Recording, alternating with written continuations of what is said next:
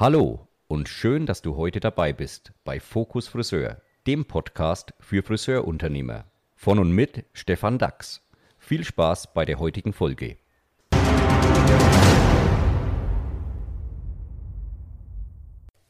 Ja, herzlich willkommen zu der Juni-Ausgabe des Podcastes 2022 mit dem Thema Leistungslohn. Und es war ja ein ganz spontaner Einfall von mir beim letzten Podcast, Frank wieder einzuladen zu dem Thema, weil er so offensichtlich ja emotional auf das Thema Leistungslohn angesprochen ist, dass ich direkt gesagt habe, Mensch, Frank, das machen wir. Und heute ist er also da. Herzlich willkommen, Frank. Hi Stefan, schön, dass ich wieder da sein darf. Ja, das macht ja auch Spaß mit dir. Das Thema Leistungslohn ist ein ganz wichtiges Thema in diesem Jahr, weil natürlich im Herbst, also im Oktober, ja auch die Mindestlöhne steigen und von den derzeit tariflichen 9 Euro irgendwas pro Bundesland natürlich unterschiedlich und dann im, ab 1. Oktober eben auf 12 Euro steigt. Ich denke, da ist Leistungslohn ein ganz wichtiger Bestandteil davon. Und viele stellen sich dann immer die Frage, ja, Leistungslohn, soll ich das machen? Ja, nein, vielleicht und erhöht es nicht den Druck und da gibt es ja tausend Fragezeichen. Und Frank, meine erste Frage an dich, ja oder nein Leistungslohn? Die Antwort ist fast klar, oder? Die ist klar und das, das lässt sich auch nur mit Ja beantworten. Mm, du hast es ja schon angesprochen, das eine Thema Mindestlohn beschäftigt viele.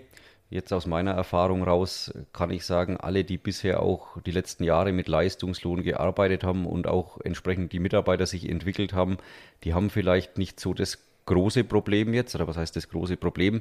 Äh, für die ist es finanziell keine große Veränderung, weil die meisten Mitarbeiter sowieso schon deutlich besser verdienen als der Mindestlohn. Habe ich mich bisher jetzt noch nicht mit dem Thema beschäftigt, dann ist es natürlich jetzt eine Herausforderung, der sich zu stellen gilt.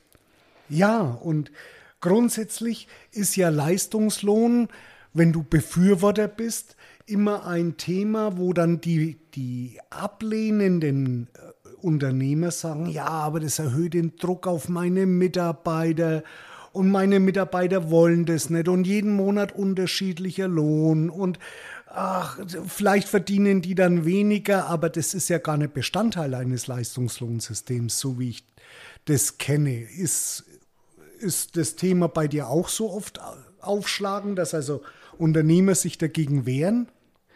Wehren nicht, es gibt immer Bedenken natürlich, dass vielleicht äh, Gehacke losgeht, so zwischen die Mitarbeiter, ein Kampf um, Kampf um Kunden.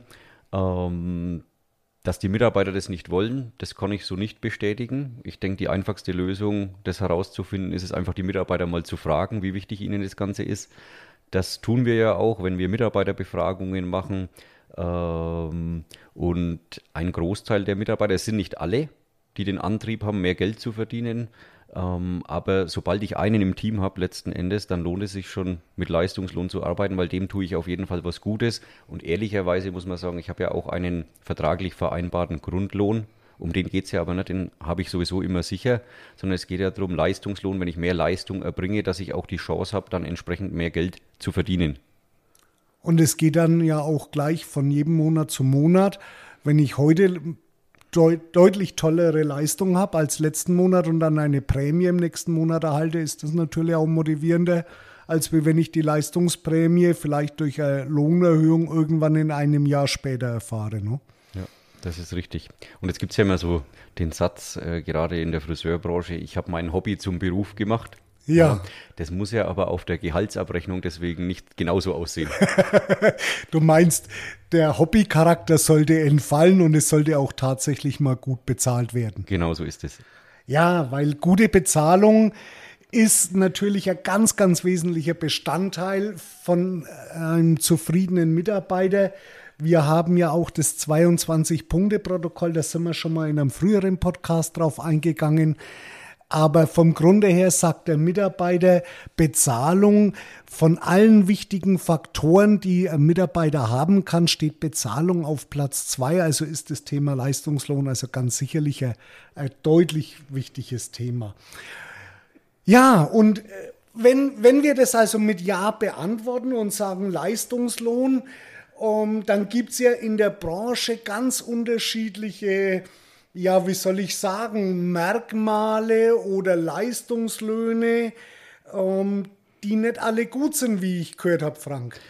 Ja, ich verfolge ja immer äh, manch Diskussionen in, in öffentlichen Foren und dann gibt es ja so diesen Standardlohnfaktor, der immer genannt wird, hey, 3,5, ne, also den Bruttolohn 3,5 mal umzusetzen, das ist so das Ziel.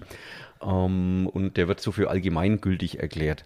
Also das ist definitiv nicht so, sondern da muss man schon genauer hinsehen, weil das ist von Unternehmen zu Unternehmen unterschiedlich. Da geht es ja schon mal los. Ähm, in den Personalkosten, wer ist da eigentlich alles mit inbegriffen? Also habe ich da nur Stylisten, dann könnte es sein, dass es vielleicht sogar hinkommt. Habe ich aber vielleicht äh, eine Rezeption, habe ich Assistenten, Auszubildende, Reinigungskraft, dann müssen die ja auch irgendwo mit bezahlt werden und das passiert am Ende des Tages eben durch den Umsatz, den die Stylisten mit ins Unternehmen einbringen. Also je mehr Zuarbeiter, desto höher der Faktor. Richtig. Das heißt, 3,5 allgemeingültig kann man so gar nicht sagen. Um, wenn Personalkosten oder wenn das Personal nicht mehr als 45 Prozent kosten soll, was ein wirtschaftlich vernünftiger Wert wäre für ein Unternehmen, dann darf ich dem Mitarbeiter auch nicht äh, so gut bezahlen, dass der Faktor 3,5 unterschritten wird. Im Gegenteil, wenn man es ganz genau rechnet, dann kommt der Faktor, wenn ich überhaupt keine Hilfe habe, bei 3,8 an und ansonsten steigen einfach die Personalkosten. Das ich denke, ein, ein Grund, warum viele sich auch diesem Thema nicht annehmen wollen, ist natürlich, man muss sich mit seinen Zahlen auseinandersetzen. Also die Grundlage, um überhaupt so ein Leistungslohnsystem zu erstellen, ist überhaupt mal, wie du gerade schon erwähnt hast, äh, wie hoch dürfen meine Personalkosten denn sein? Dafür brauche ich natürlich erstmal einen ordentlichen Plan von dem Ganzen. Also ich brauche eine Planung, ich muss wissen, wie sind meine äh, Gemeinkosten im Allgemeinen, also was fällt an Miete an und so weiter, wie ist auch mein Materialverbrauch, also die variablen Kosten. Und dadurch ergibt sich natürlich auch eine Zahl, sag ich mal, Beispiel, wie wir gerade gehabt haben, 45 Prozent, die ich für Personal aufwenden kann. Und äh, diese Zahlen, die wir auch kennen, also das ist der Durchschnittswert mit 45. Ja. Na, und man muss aber auch wissen, in dieser Durchschnittsberechnung des Salons bleiben gerade einmal 2%, also sprich von 119 Euro abzüglich Steuer, dann 2 Euro am Ende des Tages übrig. Ja, also wenn ich jetzt anstatt 45% 47% beispielsweise auf für mein Personal, dann habe ich diese 2% Rücklage nicht mehr. Und warum wir die brauchen, ich denke, da braucht man in der heutigen Zeit jetzt nicht mehr drüber sprechen. Naja, es gibt ja so äh, Zeiten, wo man schließen muss. Es gibt Zeiten, wo man neu investieren muss. Da wären Rücklagen schon angebracht in heutiger Zeit. Ne? Das auf jeden Fall. Und ob die 2% dann ausreichend sind, das muss natürlich jeder für sich individuell wieder bestimmen. Gut, bei der heutigen Inflation weiß ich nicht, wie lange das reicht, aber das ist ein anderes Thema. Ja.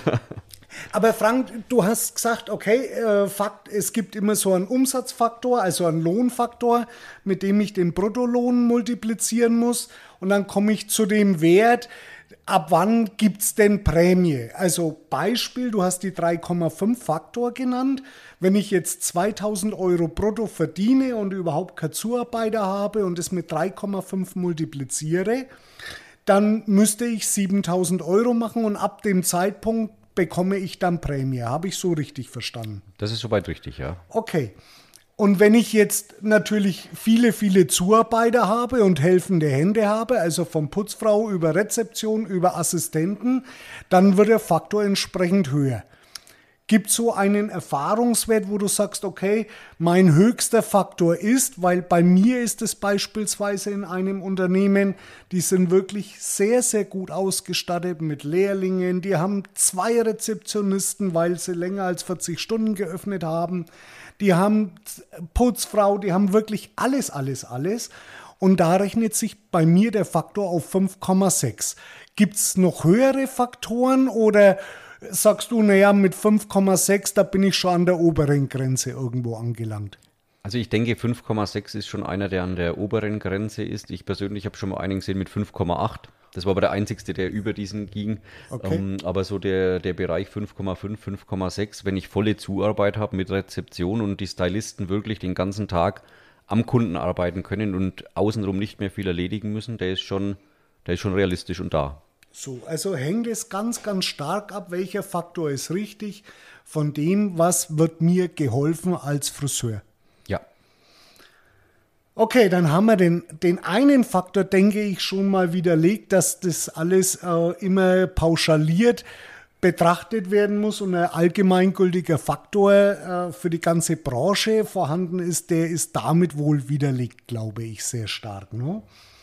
Jetzt, Frank, jetzt höre ich ja ganz oft in der Branche auch, naja, Faktor mal, also irgendein Lohn mal dem Faktor und darüber gibt es dann beispielsweise 8, 10 oder 12 Prozent.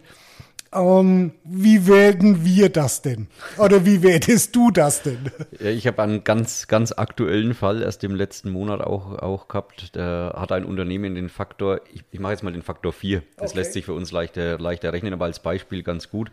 Die hatten den Faktor 4 und alles, was über Faktor 4 ist, also Beispiel, Mitarbeiter verdient 2000 Euro, muss sozusagen mal 4, 8000 Euro umsetzen. Ja. Und alles, was darüber hinaus erwirtschaftet wird, wird mit 8 Prozent sozusagen nochmal honoriert. Okay. Jetzt muss man natürlich eins wissen, was bedeutet der Faktor 4 eigentlich? Also wenn ich jetzt eine in 100 Rechnung mache, dann entspricht der Faktor 4, 100 geteilt durch 4, 25 Prozent. Mhm. Das bedeutet 8000 Euro, im, also 2000 im Verhältnis zu 8000 Euro, der Grundlohn sozusagen, der umgesetzt werden sollte, entspricht 25 Prozent dieser 8000. Ja. Also auf die ersten 8000 Euro, die ich mache, bekomme ich meinen Grundlohn in Höhe von 25 Prozent. 2000 Euro, ich so. kann rechnen. Wenn natürlich jetzt alles, was darüber hinausgeht, also was ich mehr mache, was ich mehr an Leistung bringe, mit beispielsweise wie in dem Fall nur 8% honoriert wird, dann tue ich dem Mitarbeiter ja nichts Gutes, wenn er, wenn er, wenn er mehr macht. Er kriegt doch eine Prämie. Ja, aber er kriegt ja weniger, wie wenn er, ähm, wie wenn er sozusagen seinen Grundlohn erarbeitet. Ah, verstehe. Also im also, Endeffekt muss ich ja sagen, wenn ich sowas mache, äh, dann bestrafe ich den Mitarbeiter ja für mehr Leistung. Ja, ich weiß, was du meinst. Äh, wenn wir ein einfaches Rechenbeispiel machen, 2000 mal 4 ist 8000. Wenn der jetzt 16.000 Euro machen würde, der, der Mitarbeiter, mhm. dann würde er ja auf die ersten 8.000 die 2.000 Euro Grundlohn bekommen, die vereinbart sind. Ja. Und auf die übersteigenden 8.000 dann 8 Prozent. Und 8 Prozent von 8.000 im Kopf, 8 mal 18, 64 sind 640 640. Euro. Also, wenn es richtig schwer wird, bekommt er 640 Euro Prämie, da muss er sich aber richtig anstrengen dafür. Und für die ersten 8000, die relativ leicht sind, 2000 Euro, das ist nicht fair, das stimmt. Das ist richtig, ja. Und wie du schon sagst, die zweiten 8000 sind sicherlich aufwendiger und anstrengender energetisch als die ersten 8000. Bah, das, das ist ja dann richtig gemein. Es ist wenig motivierend, nennen wir es mal so. Ja, wenig motivierend. Also dann stimmt auch der Spruch, warum soll ich mir für das bisschen Geld den Punkt, Punkt, Punkt aufreißen, ne? Wenn ich das Leistungslohnsystem so in meinem Salon habe, dann kann ich die Aussage eines Mitarbeiters diesbezüglich sogar nachvollziehen, ja. Das verstehe ich, ja. Das heißt, ein gutes System für ein Unternehmen ist, einen individuellen Faktor festzulegen, der sich vor allem daran bemisst, was ihm alles geholfen wird oder aber überhaupt keine Hilfe bekommt. Und ein gutes System honoriert dann Mehrumsatz höher als der Anteil des Grundumsatzes an dem, äh, des Grundlohnes an dem Grundumsatz. Das auf jeden Fall. Und natürlich, je höher die Leistung wird, je dünner die Luft sozusagen nach oben wird, umso höher muss natürlich auch die Motivation sein. Also sollte diese Prämie in gewissen Abständen natürlich auch noch ansteigen. Klar. Oder ich nehme ganz einfach von Haus aus für, für den übersteigenden Umsatz einen höheren Prozentwert. Genau. Dann steigt es. Okay. Genau. Was man natürlich vielleicht noch jetzt mal erwähnen muss, weil wir vorhin in dem Beispiel von 45 Prozent Personalkosten gesprochen haben, abzüglich der Zuarbeit. Mm, es gibt noch zwei, drei Dinge, die man natürlich beachten muss. Außer Und die, die sind? Außer die Zuarbeit jetzt hier, hier. Natürlich ist es so, in den Personalkosten inbegriffen sind immer die Lohnnebenkosten. Klar. Jeder Arbeitgeber kennt die. Ob sie die Mitarbeiter dann kennen, ist die andere Frage. Also sprich in gleicher Höhe nochmal Beiträge zur Rentenversicherung, Sozialversicherung, wie auch Berufsgenossenschaft und so weiter, die eben noch mitbezahlt werden müssen. Also sprich, die können wir nicht weitergeben an den Stylisten, sondern ähm, mhm. die müssen weiter an den Vaterstaat beziehungsweise auch Berufsgenossenschaft etc. Und was man natürlich mit berücksichtigen muss, man muss zwölfmal im Jahr Lohn überweisen, mindestens. Der Mitarbeiter ist ja aber überhaupt nicht zwölf Monate am Stück am Stuhl, sondern er hat auch mal Urlaub, hat vielleicht den einen oder anderen Seminartag, vielleicht fällt er auch mal wegen Krankheit aus. Niemals. das soll vorkommen. Ähm, oder vielleicht heiratet mal jemand oder hat Sonderurlaub. Ne? Also gibt ja Faktoren. Also im Durchschnitt sagt man, ein Mitarbeiter, der zwölf Monate beschäftigt ist, arbeitet eigentlich nur 10,5 effektiv im Salon am Kunden dann auch. Also er hat nur 10,5 Monate Zeit, den Umsatz von zwölf Gehältern sozusagen zu erwirtschaften. Ja. All das muss von den 45 Prozent bezahlt werden, da gebe ich dir recht. Und Genauso wie die Steuer natürlich, die dürfen wir auch nicht vergessen. Von der dürfen wir leider auch keine, keine Löhne bezahlen, sondern die muss auch gleich weiter an den Staat. Richtig. Ein ganz wesentliches Kriterium ist hier noch gut, dass du es erwähnst. Der, der Faktor bezieht sich ja dann immer meist auf den Bruttoumsatz des Mitarbeiters und eben nicht auf den Nettoumsatz. Deswegen hast du die Steuer jetzt nochmal erwähnt. Genau. Da gibt es Unterschiede. Also ich war jetzt erst in der, in der Schweiz. Ah. In der Schweiz ist es üblich, dass das Ganze immer vom Nettoumsatz gerechnet wird. Ich bin dafür, das für die Mitarbeiter so einfach wie möglich zu gestalten und es ist ja relativ simpel, dann einfach dieses Netto auf Brutto mit den 19 Prozent umzurechnen, weil dann kann der Mitarbeiter aus seiner Statistik einfach rausrechnen, okay, wie viel bekomme ich von meinem tatsächlichen Umsatz, den ich auch im System äh, sehe und muss nicht nochmal in der Prozentrechnung erst nochmal einen Schritt rechnen, was es schon wieder unnötig kompliziert machen würde. Also ich denke so einfach wie möglich und so ja. nachvollziehbar wie möglich. Ja, und dann gibt es sicherlich noch einen ganz, ganz wesentlichen Aspekt.